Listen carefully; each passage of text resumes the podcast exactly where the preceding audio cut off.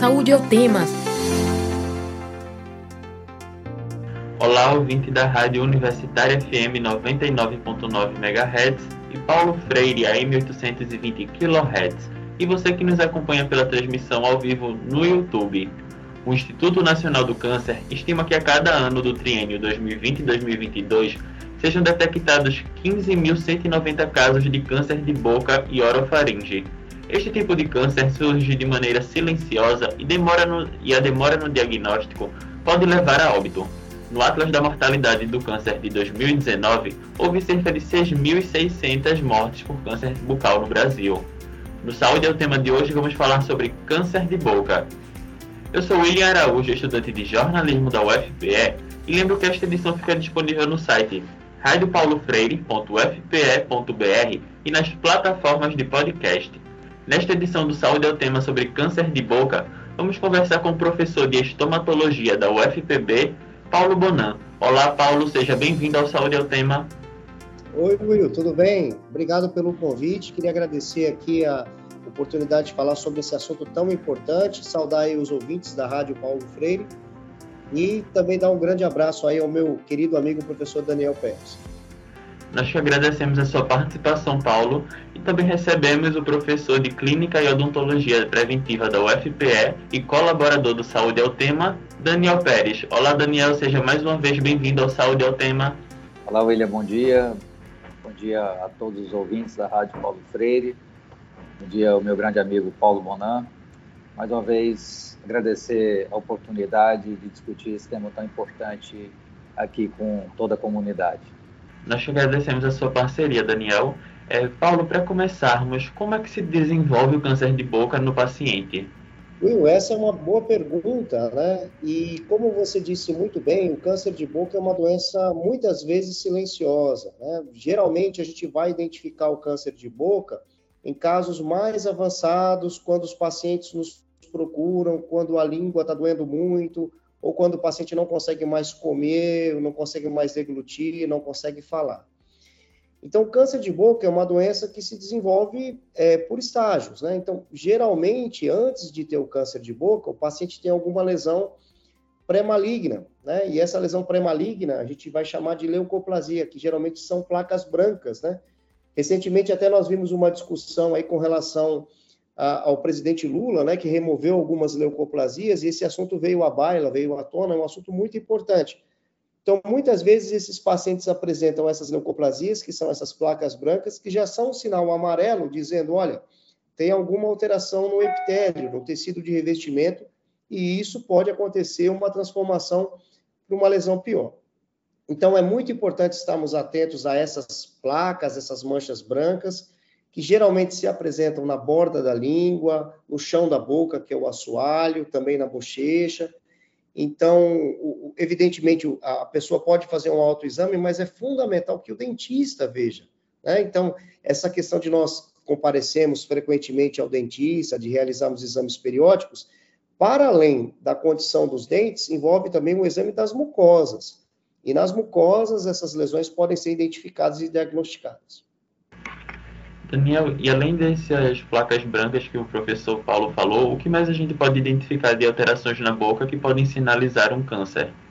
Bom, William, essa é uma, uma pergunta importante, né, que a gente tem que alertar a população. É, primeiro, é como ele se apresenta, né, a sua pergunta.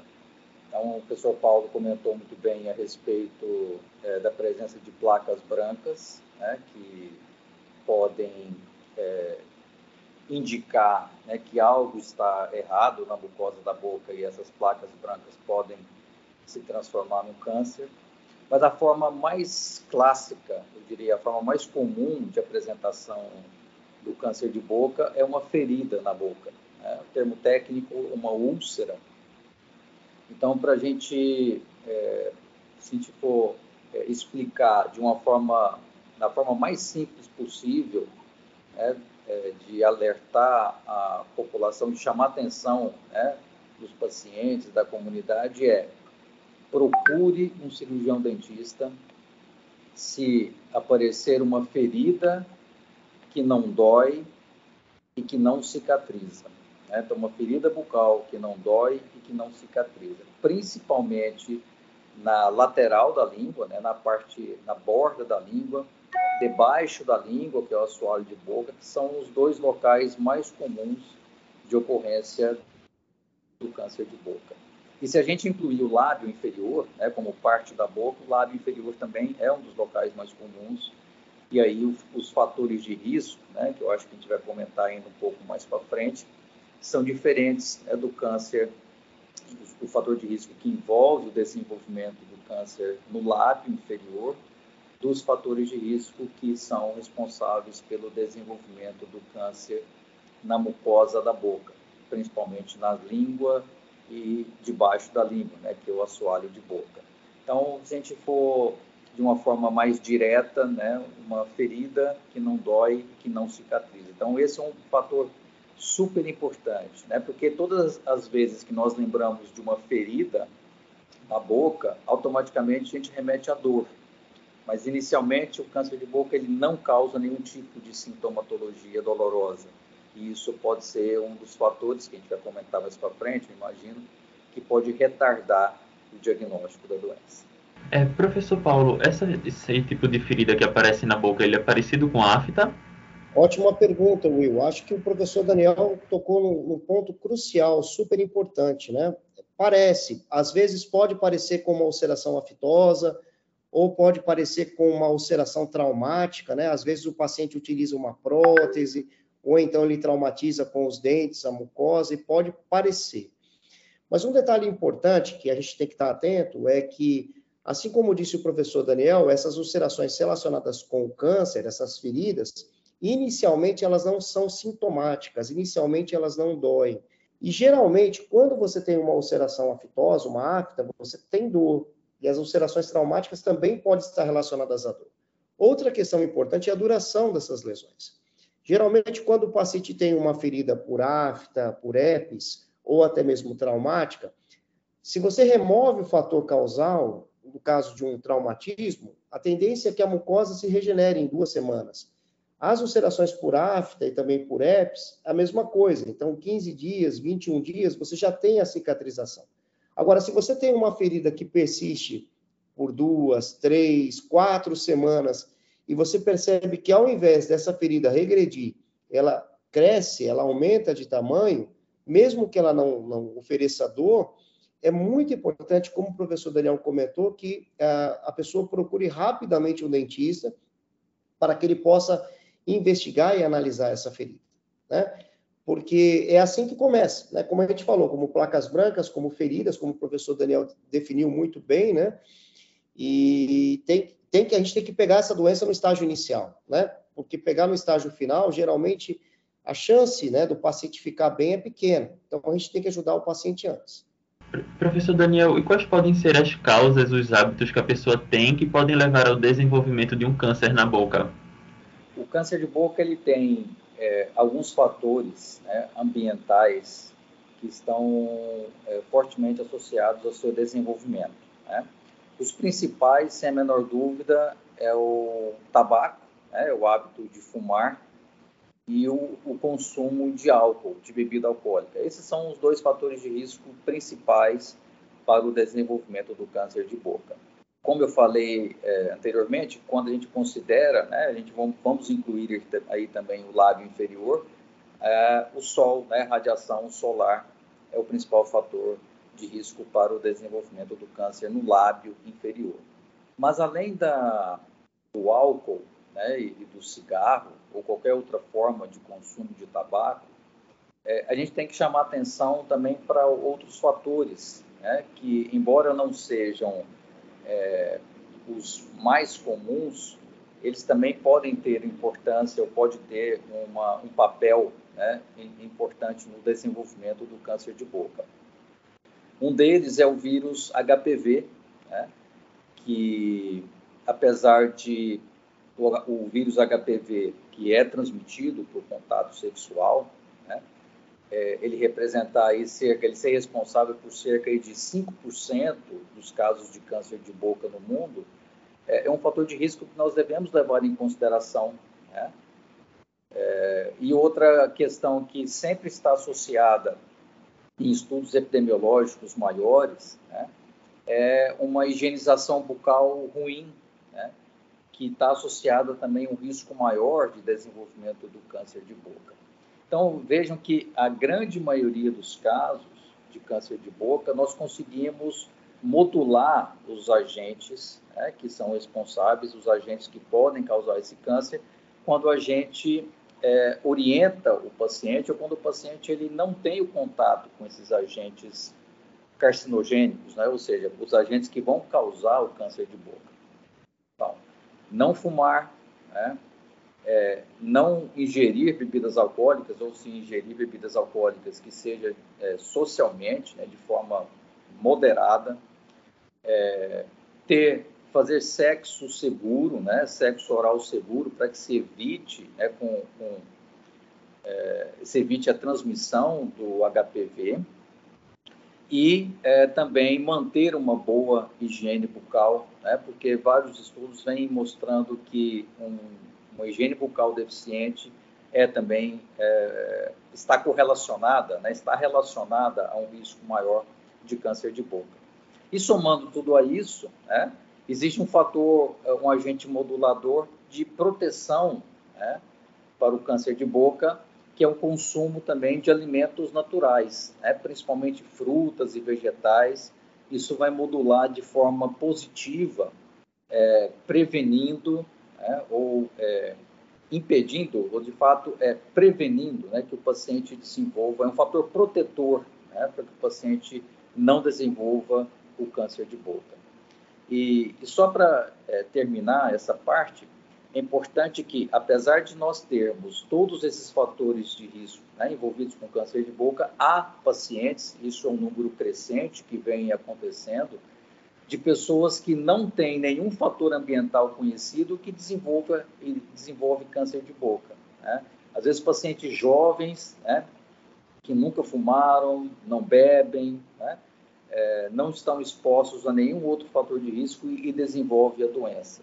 Então, nós temos que estar atentos, né? não só aquelas pessoas que estão expostas a esses fatores de risco, mas também outras que não estão, né? porque, afinal de contas, todos podem desenvolver a doença. Obviamente que quem está exposto a esses fatores tem um risco maior, mas aqueles também que não têm essa exposição podem desenvolver a doença. Por isso que é importante estarmos atentos a esses sinais que nós chamamos atenção anteriormente.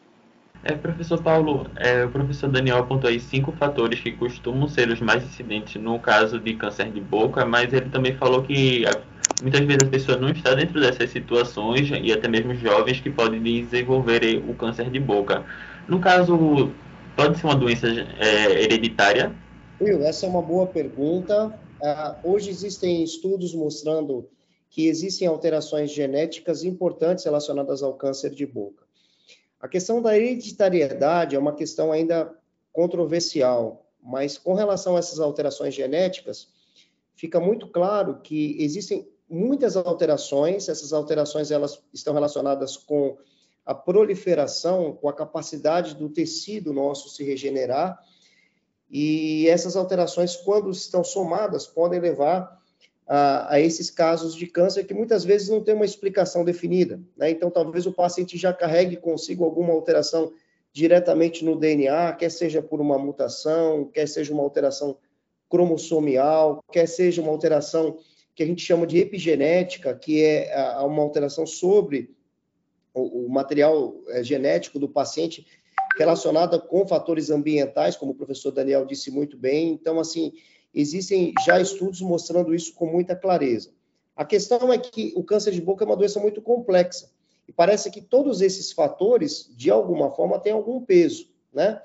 E aí, por essa soma, por, essa, por esse tipo de alteração que a gente observa muitas vezes no DNA né, dos pacientes com câncer, é, a gente consegue ver uma, uma, algum fator que possa se associar ao desenvolvimento da doença, né?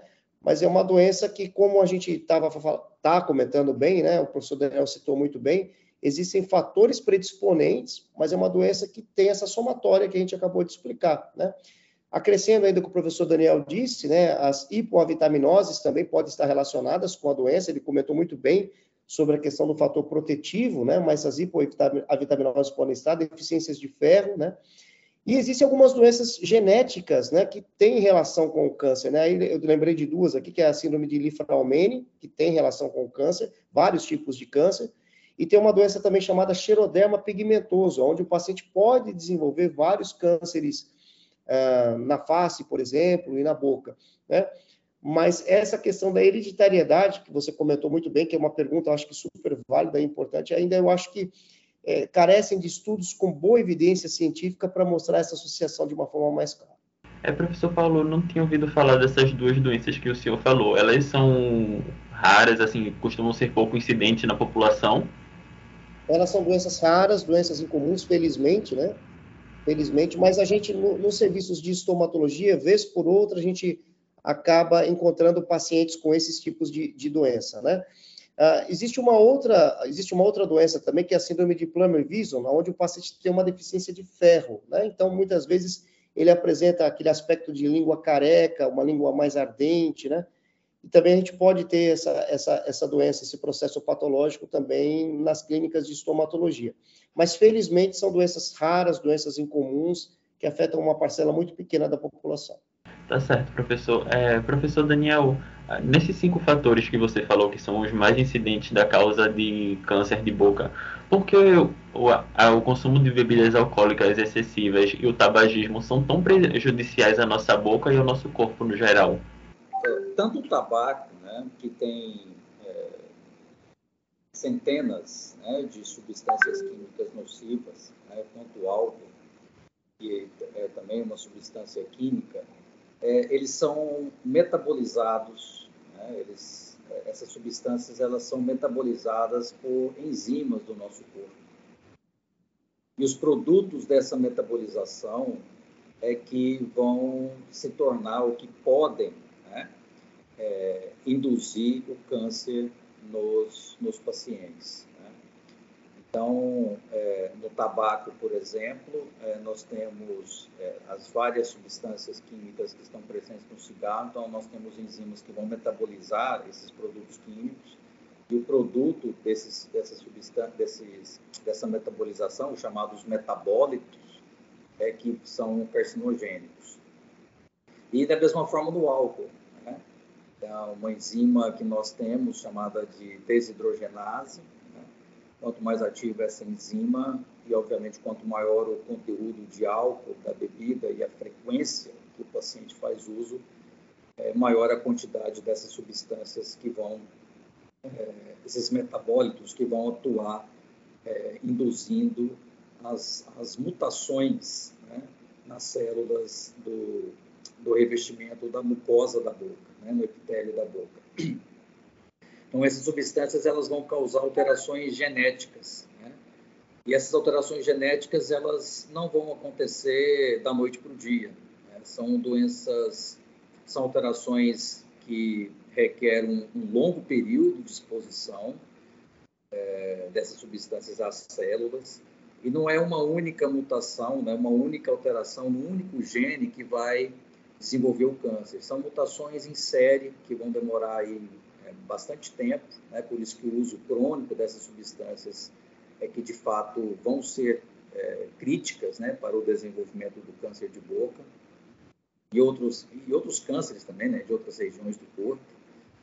É, então, a, a, o período, né, a quantidade que se consome, é, tempo né, que o paciente faz uso dessas substâncias está é, tá diretamente relacionado ao risco que ele vai, ele pode ter né, de desenvolver o, o, câncer de boca. Então, por isso que a gente é, é, orienta, né, que não inicie o hábito, né, porque se iniciar o hábito fica aquela aquela ideia, não, eu paro quando eu quiser. Então, eu paro quando eu quiser. Quando viu, já se passaram 20, 30 anos. Né?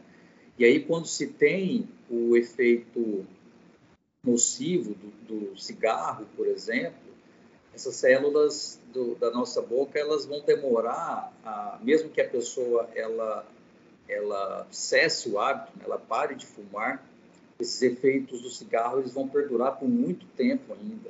Né?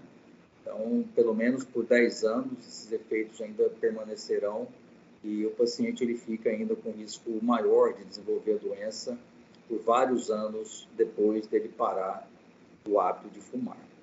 É, professor Paulo, e no caso de quando o câncer de boca é causado pelo HPV, quais os cuidados que a gente precisa ter na hora do sexo para não pegar HPV e futuramente não desenvolver um câncer de boca?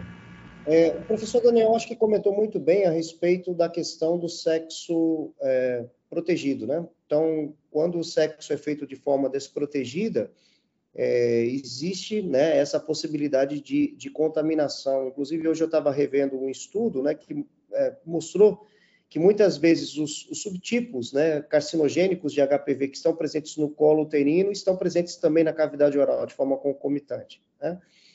É, hoje existe a questão da vacinação, né, também, que é uma questão importante também, que deve ser levada em conta. Né? Mas, fundamentalmente, a gente tem que lembrar que as práticas sexuais desprotegidas, elas acabam tendo um papel importante. Né?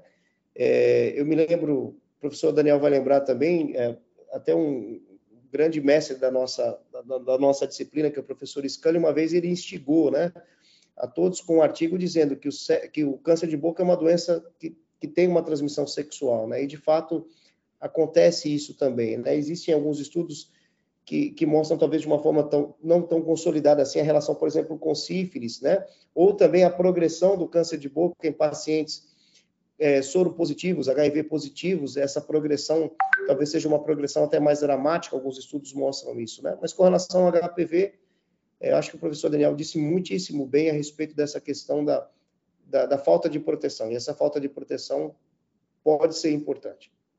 Embora a taxa de casos realmente ainda seja pequena, embora seja muito bem consolidado já a relação do HPV com ah, os cânceres de orofaringe, né? Então, a gente já vê isso de forma muito clara. O orofaringe é aquela região posterior da boca, que envolve a região da garganta, da faringe, então é, já está bem consolidado isso. Você que nos acompanha ao vivo no YouTube, envie a sua dúvida para os nossos especialistas responderem. Hoje o Saúde é o tema fala sobre câncer de boca. Recebemos o professor de estomatologia da UFPB, Paulo Bonan, e também o professor do Departamento de Clínica e Odontologia Preventiva e colaborador do Saúde é o tema, Daniel Pérez. É, professor Daniel, no caso agora, é, eu percebi que tem umas feridas na boca, que não sente dor, mas que também demora para cicatrizar. Fui ao dentista. É, vai ser necessário fazer exames ou o dentista consegue dar o diagnóstico de um câncer de boca somente olhando? Veja, é importante. É, antes, antes de eu responder essa pergunta, é só uma, uma questão que acho que é importante que a gente esclareça que nós temos é, centenas de tipos diferentes de HPV. Né? Nem todo HPV vai causar câncer né? e nem todo HPV é transmitido também por contato sexual. É, essas, os HPVs que têm o maior risco ou que têm o maior potencial de desenvolver câncer né, na boca são transmitidos por contato sexual e é importante dizer que eles não causam nenhuma alteração na mucosa previamente, pelo menos a grande maioria dos casos, não causam nenhuma alteração na mucosa previamente ao desenvolvimento do câncer. Né? Então, isso é importante esclarecer, porque várias lesões é, benignas, né, que são causadas por HPV, ou que podem ser causadas pelo HPV, podem inclusive é, incidir em crianças, e que não tem nada a ver com o contato sexual. É importante que a gente também tenha essa, essa informação e, e talvez esse seja até um tema muito mais amplo, né, professor Paulo, para a gente discutir em tão pouco tempo, até para esclarecer essa questão. E eu acho que vale a pena a gente é, destacar, ou reforçar, né, o professor Paulo já falou, que o câncer de orofaringe, popularmente, popularmente o câncer de garganta, né, mais da metade dos casos hoje está relacionada à, à infecção por HPV, né, ou seja, por contato sexual. Bom, em relação à sua pergunta agora, William, é fundamental é que é, o câncer de boca ele vai se apresentar na absoluta maioria das vezes como uma ferida única. Então, diferente usualmente daquelas feridas inflamatórias que podem se apresentar múltiplas, né, como aftas ou mesmo lesões traumáticas que o paciente tem o hábito de, ou, por acidente, ou tem o hábito de morder a bochecha ou mesmo a língua, né, que pode se apresentar mais de uma lesão. O câncer de boca é uma ferida é, única. E quando o paciente chega até nós e nós avaliamos, e há uma suspeita de ser um câncer de boca, é fundamental que se faça uma biópsia. Então, a biópsia ela consiste em remover parte desse tecido, né, parte da lesão, e encaminhe para o laboratório para que se faça uma análise desse material, né, uma análise microscópica. Então, para se ter a certeza de que se trata de um câncer de boca, a biópsia ela é mandatória, ou seja, ela é obrigatória a realização da biópsia. Não há a possibilidade, mesmo que clinicamente a, a lesão se apresente é, com muitas características ou muito provavelmente se trata de um câncer de boca, o diagnóstico só será confirmado depois da realização da biópsia e análise microscópica. Só aí o paciente pode iniciar todos os trâmites para iniciar o tratamento. Né? Sem a biópsia né, e a confirmação microscópica, não há é, como tratar a doença. Então, uma, até uma fala que a gente é, que eu falo que eu faço aqui, né, não só para os pacientes, mas profissionais de saúde, especificamente, né, os cirurgiões dentistas. Então, todas as vezes que é, você vê né, uma úlcera, uma ferida ali na boca do paciente, que não há tendência à cicatrização, como o professor Paulo falou muito bem, né, é, depois de três, quatro semanas não há, não há evidências de cicatrização, associando a isso a, a ausência de dor, não hesite. Né? A biópsia tem que ser feita de forma imediata para, que, para que o diagnóstico seja feito o mais rapidamente possível. É, professor Paulo, e depois do diagnóstico, esse, essa ferida, esse, esse, considerado esse tumor, ele pode ser maligno ou benigno? Existem diferentes tipos de câncer de boca? Will, veja bem, é, o professor Daniel comentou muito bem a respeito de é, você ter outras possibilidades diagnósticas. Né? Então, clinicamente, você, quando você tem um, câncer de boca, ele é uma úlcera, a apresentação clássica é essa, é uma úlcera com as bordas invertidas, ou pode ser essa placa branca que a gente citou no início, com algumas áreas vermelhas, ou pode ser já um tumor mesmo, né, uma tumoração que pode invadir a língua ou assoalho, pode já dar, inclusive, aquela, aqueles nódulos, aquelas ínguas no pescoço, né, então tem essas características.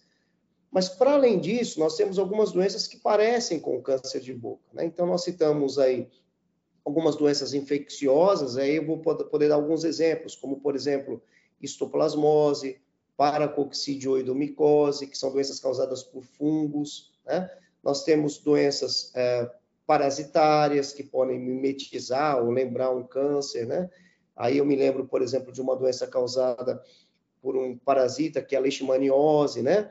Ah, nós temos também, que é uma doença protozoárica, né? Uh, nós temos também outras doenças que aparentemente são doenças reativas, como, por exemplo, o granuloma eosinofílico, né? Então, a gente tem uma gama de lesões que podem se apresentar e podem parecer com o câncer. Daí a importância, como disse muitíssimo bem o professor Daniel, da gente realizar a biópsia, que é o ato cirúrgico, e no microscópio a gente analisar esse tecido e tentar discernir, saber se é uma coisa ou outra, né? O que nós sabemos é que, por ser uma lesão maligna, o câncer de boca, né, é, essa lesão é uma lesão que requer, depois do diagnóstico microscópico, já um cuidado imediato da parte de quem vai tratar. Né? E quem faz o tratamento é o cirurgião de cabeça e pescoço, geralmente. A primeira linha de tratamento é a cirurgia oncológica, que é uma cirurgia ampla, né? Então, assim, não dá para o paciente ficar esperando muito. Então, isso que o professor Daniel disse a respeito da celeridade, da rapidez do processo diagnóstico, é uma questão tão séria que pode significar a diferença entre o paciente viver e morrer.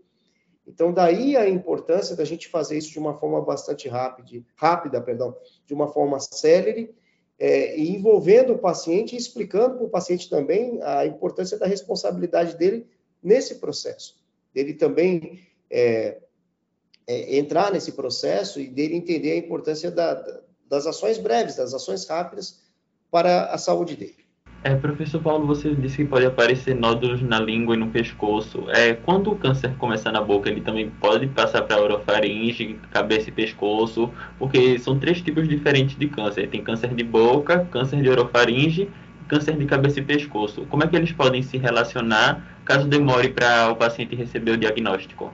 Ok, então vamos lá. Então, alguns conceitos que são importantes. Né? Então, nós temos o câncer de boca, né? então aí envolve as estruturas da boca mesmo, e se a gente considerar o lábio, como o professor Daniel disse, é, é, a gente considera também o lábio, e aí a gente tem o tipo mais comum, que é o carcinoma de células escamosas, ou esse carcinoma espinocelular. 95% dos casos são esse tipo de câncer quando envolve a boca, a cavidade bucal.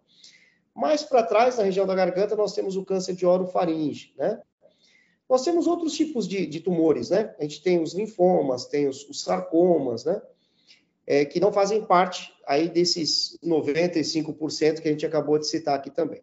Qual é a nossa preocupação com relação à disseminação desses tumores? A questão é que esses tumores, eles crescem muitas vezes de forma silenciosa e eles invadem estruturas nobres, né? estruturas próximas da língua, do assoalho, então eles podem avançar para a região da orofaringe, eles podem avançar para a região de base de língua, né? Se tiverem na região do, da, da maxila, que é a região superior, né? Podem invadir os seios, podem invadir inclusive a base de crânio, então alguns pacientes acabam até morrendo porque tem uma invasão do encéfalo, né?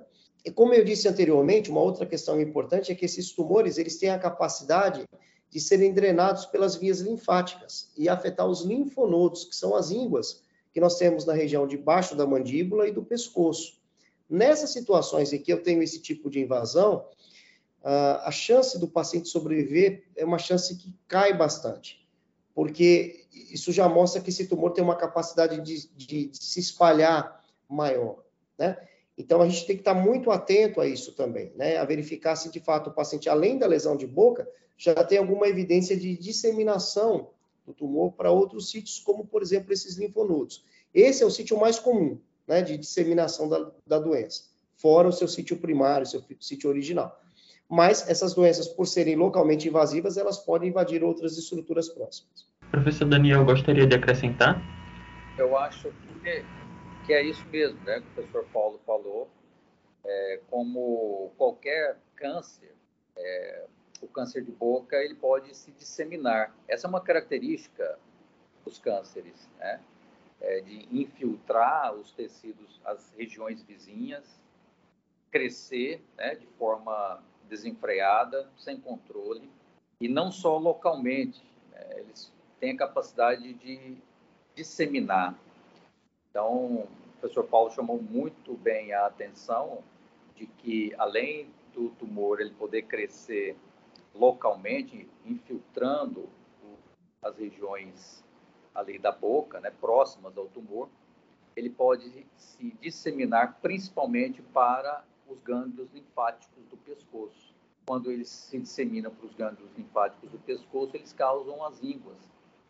E é importante que também, talvez só essa questão de acrescentar, em relação aos sintomas. Em geral, quando essas ínguas estão associadas à disseminação do câncer, elas também não doem.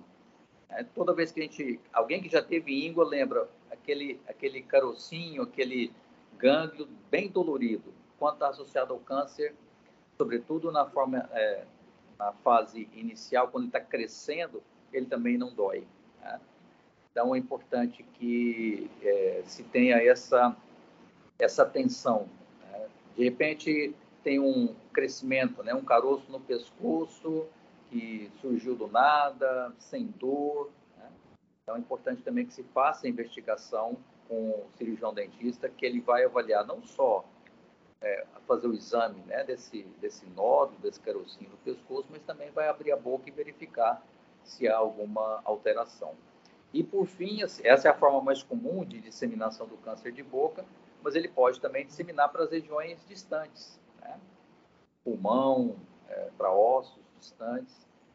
é, que também pode acontecer como em qualquer tipo de câncer. Importante, assim, talvez resumindo que é, acho que eu, essa informação para a população, é, comparando a alguns anos atrás, né, a maioria da população, pelo menos grande parte, reconhece que a boca pode ser um local de desenvolvimento de câncer, embora ainda algumas pessoas ainda não reconheçam isso, né, por falta de informação. E mais do que isso, o câncer de boca, como qualquer outro câncer, ele também pode causar a morte do paciente se não tratado, né, como o professor Paulo falou muito bem.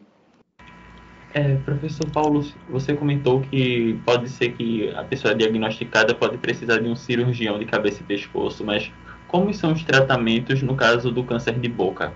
Will, ah, assim, o, o, tratamento vai depender muito do, do estágio da doença, né? Então, a primeira coisa que tem que ser avaliado é que grau que a doença está. E, e para determinar esse grau, é fundamental que se saiba qual é o tamanho do tumor, qual o tipo de tumor primeiro, qual o tamanho do tumor, é, se esse tumor invade estruturas que eu falei que são estruturas nobres, às vezes não dá para operar o paciente quando está muito próximo de uma estrutura nobre, como uma artéria, por exemplo. É, também se o paciente tem essa disseminação dos linfonodos, dos gânglios que a gente falou, e tem metástase à distância, como comentou muito bem o professor Daniel. Né? Então, dependendo dessa situação, ah, vai ser avaliado se o paciente vai ter a cirurgia como sendo o tratamento de primeira escolha.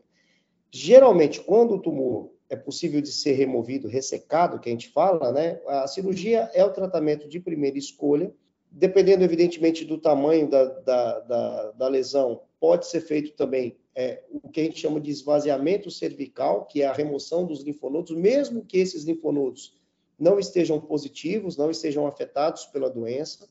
Isso é uma prevenção que é feito, né? E em tumores maiores, geralmente se faz a utilização complementar da radioterapia, junto com a cirurgia. Então, o que é a radioterapia? Radioterapia é um tratamento onde o paciente ele vai receber é, doses de radiação ionizante. Essa radiação ela vem através de um, de um, aparelho que se chama acelerador linear. Então, esse aparelho ele vai emitir feixes de elétrons e esses feixes vão destruir o tumor residual ou as áreas adjacentes ao tumor residual. Né? É, então, esse é um tratamento que geralmente é um tratamento complementar ao tratamento cirúrgico. Pode ser usado de forma exclusiva em alguns casos, mas são mais raros esses casos, mas é feito de forma complementar. A quimioterapia geralmente não é um tratamento tão eficaz assim para o câncer de boca, a forma mais comum que é o carcinoma espinocelular, o carcinoma, mas pode ser usado também em adição ao tratamento radioterápico e o tratamento cirúrgico. Então, geralmente tem essa, essa combinação. Hoje existem estudos mostrando também a utilização da imunoterapia, que é um tratamento talvez é, mais moderno, um tratamento mais individualizado, mas que ainda está em, em caráter meio que experimental. Para outros tumores, a gente vê que funciona bem, mas pelo custo também, hoje tem essa questão que é importante também, pelo custo, pela disponibilidade desses medicamentos, ainda eles não são é, amplamente comercializados e amplamente disponíveis para as pessoas. Mas basicamente esse tipo de combinação que eu citei para você. É, professor Daniel, no caso da pessoa precisar de cirurgia, de radioterapia ou até de químio quando acontece, é, a pessoa vai ficar com algum tipo de sequela na boca? Então, William, essa é, é, é uma das uma das grandes preocupações né, que se tem em relação ao paciente com câncer de boca. É, você falou muito bem lá no início né, da transmissão, dizendo que é, cerca de... Os dados eles podem ser, inclusive, não... São dados só de estimativa, né? Que aí cerca de 6.500 pessoas que morreram por câncer de boca é, no ano de 2019 no país. Isso pode ser maior. Né? Então, esse, esse número alto de mortes está relacionado diretamente ao estágio em que a doença é diagnosticada. Então, por incrível que pareça, a grande maioria dos pacientes é diagnosticada em estágios avançados da doença. Então, isso é uma, um problema de saúde pública muito importante, né? porque doença avançada significa é, menor chance de cura e não só menor chance de cura, mas um, um, uma probabilidade muito maior de complicações relacionadas ao tratamento. Então, o tratamento, como o professor Paulo falou muito bem, o tratamento primário do câncer de boca, usualmente é cirurgia, e grande parte dos pacientes vão precisar também da radioterapia, porque usualmente são tumores avançados. A radioterapia vai complementar o tratamento cirúrgico, ou porque o tumor é muito grande, ou porque já tem envolvimento de gânglios linfáticos. Então, a primeira, a primeira complicação que se tem em relação ao paciente que vai, depois do tratamento né, do câncer de boca, é a mutilação causada pela cirurgia. Porque a cirurgia ela envolve a remoção de todo o tumor, mas também de parte de tecido saudável, que é chamada margem de segurança. São, as ressecções elas são extensas. Então, quanto maior é o tumor, maior é a ressecção que o paciente vai ser submetido, consequentemente, maior vai ser a mutilação. Então, a gente tem que lembrar que a, a, a boca, né, ela, ela constitui parte da face. Então, isso vai ter uma repercussão é, imensa para o paciente, não só em relação à sua função para mastigar, para falar, né? é, mas também em relação a, uma, a um prejuízo estético é, muito grande. Né? Isso vai ter repercussões, inclusive, sociais, né? não só da saúde do paciente, mas em relação à sua convivência social. Né? Então, é, existem hoje centros de tratamento que é, em termos de reabilitação do paciente, estão muito avançados, tem técnicas que suprem muito bem, né? Obviamente que o paciente, depois de remover parte da, da, da boca, não vai ser, obviamente, é, igual à anterior, a, a, anterior à cirurgia ou anterior ao tumor, mas há técnicas reconstrutivas que conseguem é, ótimos resultados. Mas isso não, não é uma realidade para todos os pacientes muitos pacientes ficam realmente mutilados. Então, é a, é, é, essa é a primeira, né? Eu diria, complicação, o termo técnico, a morbidade. A segunda, em relação à radioterapia. Então, o professor Paulo falou, o tratamento por radiação ionizante. E, infelizmente, né, é, a grande maioria dos pacientes que é irradiada no Brasil né, para tratar o câncer de boca utilizam equipamentos de radioterapia que não são os mais modernos e a, e a radiação ela não vai ser seletiva. Então, vai se irradiar o tumor, mas também vai irradiar tecido sadio. E, isso é, também vai gerar efeitos colaterais graves. Então, durante o tratamento, paciente ele pode desenvolver várias feridas na boca, semelhantes a aftas, chamadas de mucosite. São feridas bastante dolorosas. Né? O paciente vai começar a apresentar boca seca, porque, é, na grande maioria dos casos, as glândulas salivares, né, aquelas que produzem saliva, vão também ser irradiadas no campo de radiação, né, que estão, estão próximas do tumor.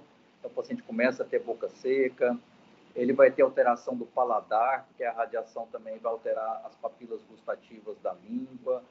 É, o osso, tanto da mandíbula quanto da maxila, vai sofrer alterações na sua composição, tornando mais susceptíveis a apresentar necrose, né, depois de exodontias. Enfim, há uma série de complicações, todas elas previsíveis, né, algumas delas inevitáveis, mas que uma equipe multidisciplinar em um hospital que trata o paciente com câncer tem que estar preparada para conduzir muito bem o paciente.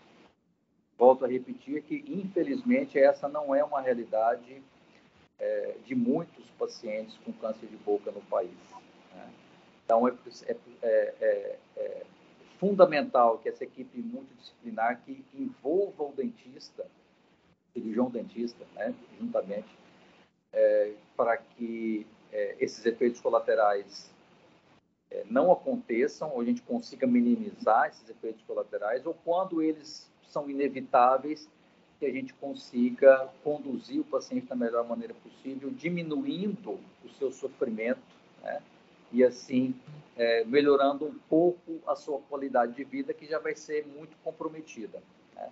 Então, paciente com câncer de boca, é, o que vai ter durante o tratamento vai ser um, um comprometimento, né? uma diminuição da sua qualidade de vida, que a gente tem que estar preparado para tentar, pelo menos, amenizar essa situação.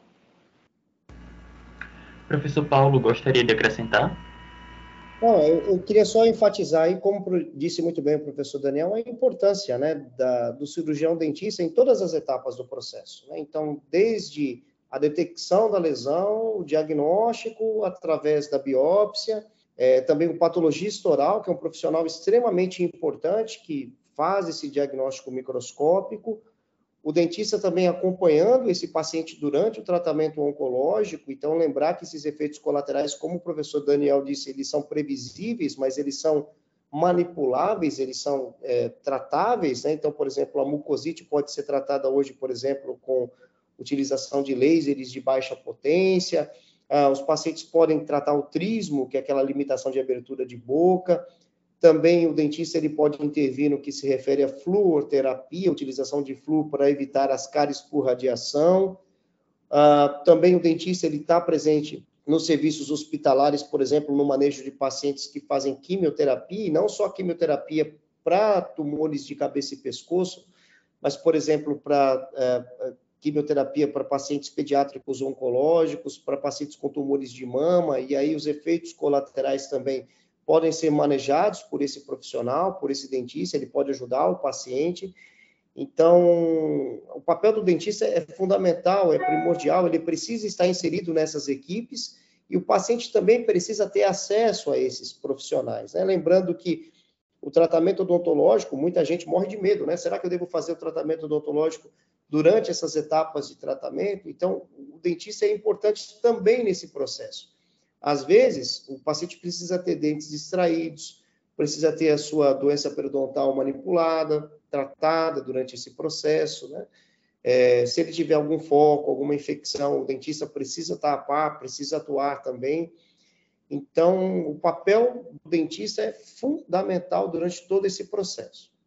É, professor Daniel, em relação à prevenção, como é que a gente precisa fazer a limpeza correta da boca no dia a dia? Quantas vezes é, o, é ideal escovar os dentes? E para aquelas pessoas mais preguiçosas, que têm preguiça de passar o fio dental, porque é importante também passar o fio dental, tanto para evitar o câncer de boca quanto outras doenças? Olha, William, a saúde bucal, é, assim, como, como existe uma, uma máxima né, que diz que a saúde começa pela boca. É, e é importante também, a gente até é, participou de outros programas aqui, mostrando que, é, só reforçando, né, que a boca não pode ser encarada como um órgão acessório, né, uma parte acessória do corpo, uma parte integrante do corpo. Então, primariamente, a higiene bucal ela é fundamental para manter a saúde bucal, sobretudo saúde dentária e gengival. Né? Então, passando o fio dental, escovando corretamente. E a frequência de, de escovação, né, ela, ela pode ser feita é, três vezes ao dia. Né? Ao levantar, depois do almoço e antes de dormir. Né? Então, é, se, é, se essa higiene bucal é feita de forma sistemática nesses períodos do dia, né, e, e, sendo feita de forma bem, sendo feita de forma adequada, é, vai ser suficiente é, para manter a saúde bucal é, em dia, né, ou a boca em plena saúde. Mas o, o, o importante é, também é que a gente não, é, eu falo para todos, é que a gente não lembre do, do dentista só quando o dente doeu. Né? Ou quando a gengiva começou a sangrar porque acumulou ali restos de alimento, inflama e a gengiva começa a sangrar. Com, quanto é comum, né? Ah, doutor, eu, minha gengiva está sangrando, eu passei fio dental, está sangrando. Eu parei de passar o fio dental porque toda vez que eu passo, sangra. Né? Quanto está sangrando é que precisa passar o fio dental para remover aquela, aquele acúmulo de alimento e aí sim a gengiva ela vai ceder aquela inflamação, vai parar de sangrar. Então nós temos que também é, manter o, o, hábito, né? Se não tiver adquirir o hábito de visitar o dentista regularmente. E a gente já comentou sobre isso aqui, né, no programa, e que essa regularidade vai depender muito de paciente para paciente. Tem paciente que vai ter que estar todo mês no dentista, né, fazendo raspagem, tártaro que se acumula nos dentes, dentista orientando novamente ou, ou, ou fazendo uma limpeza, né, utilizando os equipamentos que nós temos disponíveis.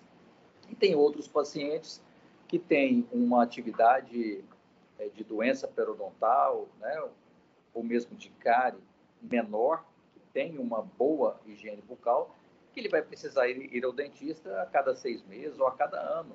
Né? Mas o importante é que a gente visite regularmente o dentista para que ele possa, para que a gente possa orientar né, as pessoas a, a, melhorar a higiene bucal naquilo, naqueles pontos que estão deficitários e fazer algum procedimento que seja necessário, principalmente a remoção de tártaros, a remoção de, de placa bacteriana que fica aderida. Então, uma boa higiene bucal, ela vai ser fundamental para manter a saúde dos dentes, gengiva e, consequentemente, é, é, a gente ter a, a, a possibilidade né, de, de, de, evitar a ocorrência de outras condições em outras partes do corpo, como inclusive a gente já comentou né, em outros programas, é, e também é, não contribuir para o aumento do, do, do, risco né, de câncer de boca é, na, é, vinculado a, a, a, essa situação, né, uma higiene bucal deficiente. É, professor Paulo, e como proteger o lábio da exposição ao sol? Will, é, isso é super importante. A gente vive numa uma região né, onde a incidência solar e, e a exposição solar é muito grande né? Então, a gente sempre está fazendo atividades ao ar livre, porque é muito quente, é muito calor e nós precisamos proteger. Então, como é que a gente faz essa proteção? Então, isso pode ser através até da, de um indumentário, através de um chapéu de abas largas, a gente pode utilizar o, o, filtro solar labial, existe o filtro solar labial também, que a gente pode utilizar. A gente pode usar pomadas protetoras também, né? e principalmente aqueles que têm atividades é, é, externas, né, eles devem estar sempre muito atentos a essas queimaduras, né, e, e períodos de insolação. Então, é, sempre se proteger. Uh, o chapéu de aba larga é uma, é uma, medida simples, né, mas é uma medida eficaz, né, e, e, o filtro solar sempre junto também no labial, passar porque ajuda a proteger, a proteger contra a radiação solar que tem um dano importante com relação ao lábio. É, a gente está chegando no final do programa, mas a gente ainda tem um tempinho. No caso desse protetor solar labial, é diferente daqueles protetores labiais que normalmente vendem em farmácias ou é a mesma coisa? Esses protetores são os protetores, eles são vendidos em farmácia também, mas eles são vendidos em forma de bastão. Então, é como se fosse um batom, né? A pessoa passa, não é um batom, na verdade, né? Ele funciona como se fosse um batom, a pessoa passa no lábio e ele, ele, ele gera uma camada protetora, né? Então, ele é vendido em farmácia mas a gente não recomenda passar esse protetor que passa na pele e no lábio. É um protetor específico para o lábio. Tá certo, professor. A gente está chegando no final do Saúde ao Tema e antes de encerrarmos, eu gostaria de passar a palavra para cada um de vocês fazer uma fala final. Eu começo com o professor de estomatologia da UFPB, Paulo Bonan. Bom, Will, então eu queria agradecer demais esse espaço. Muito obrigado por ter feito perguntas tão boas, por ter conduzido tão bem o assunto. Eu queria agradecer demais os ouvintes aí da, da Rádio Paulo Freire, dizer que é um prazer é, estar aqui presente, agradecer meu querido amigo professor Daniel, sempre é um excelente aprendizado estar com o professor Daniel, que tem uma fala muito cientificamente plausível, correta, né, e fala muito bem sobre o assunto. Talvez um recado que eu pudesse deixar é, câncer de boca é uma doença muito séria, é uma doença grave e eu estou na ponta, eu atendo pacientes com câncer de boca e a gente tem perdido muitos pacientes por essa doença terrível. Então a questão é, sempre, sempre procure o cirurgião dentista. Se você não tiver condição de ter um dentista privado, vá à sua unidade de saúde, faça inspeções regulares, peça para o dentista examinar a sua mucosa, não somente os dentes, né? E qualquer sinal que nós vimos aqui de alguma lesão que não cicatriza, que não melhora, uma ferida na boca, na língua principalmente, no chão da boca, que é o assoalho, esse é um sinal de alerta importante. Se você fuma, fumar está fora de moda, né? E não importa qual seja o cigarro, talvez você diga assim, ah, vou usar um cigarro eletrônico, que está na moda, né? O narguilé. Isso é muito ruim, né? Então não faça isso, isso causa lesão, isso faz mal também. Então, é, cuide da sua saúde, né? Pratique atividades físicas regulares, vá sempre ao dentista, inspecione a cavidade oral, porque não é brincadeira, não é brincadeira. É uma doença séria, mas é uma doença prevenível, uma doença evitável. E para aqueles que já tiveram câncer de boca ou têm câncer de boca, não se afaste do dentista também. Ele é muito importante no manejo dos efeitos colaterais dos tratamentos oncológicos. Então, também, sempre procure o dentista e sempre procure a, a atenção de profissionais que sabem sobre o assunto. Eu acho que esse é o grande recado. Muito obrigado, professor Paulo Bonan. Nós agradecemos a sua participação hoje aqui no Saúde é o Tema.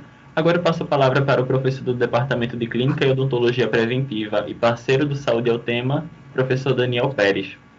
William, é, mais uma vez, muito obrigado pelo convite de participar. É um, é um prazer para nós estar, estar, aqui discutindo esse, esse, assunto tão, tão importante, né? Ao lado do professor Paulo Bonan, que é uma autoridade no assunto.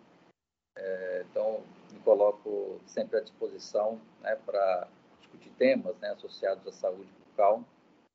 E o, o recado final que eu dou é que é, hoje, né, essa semana particularmente, é, se é, tem a Semana Nacional de Prevenção do Câncer de Boca. Né? Então, só reafirmar todos esses recados, né, todas essas informações que nós comentamos aqui. Tendo uma ferida que não dói, que não cicatriza, por favor, procure um cirurgião dentista imediatamente, que ele conduzirá né, para o diagnóstico o mais rápido possível.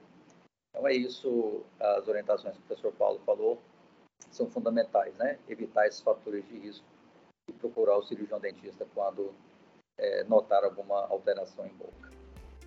Muito obrigado, professor Daniel Pérez, pela participação hoje e pela parceria com Saúde ao Tema.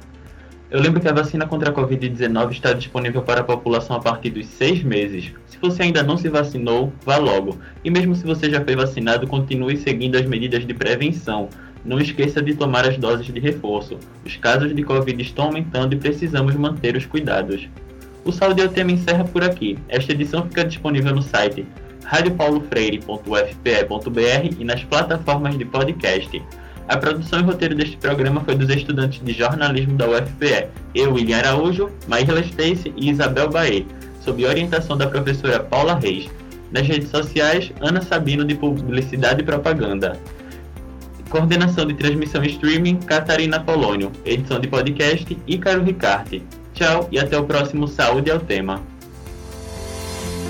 Saúde é o Tema, uma produção da Rádio Universitária Paulo Freire, AM 820 kHz e da Universitária FM 99.9 MHz, com o apoio do programa Fora da Curva e da Pró-Reitoria de Extensão e Cultura da Universidade Federal de Pernambuco. A música tema é a faixa Teamwork, de Scott Holmes. Para mais informações, acesse www.ufpe.br/rpf.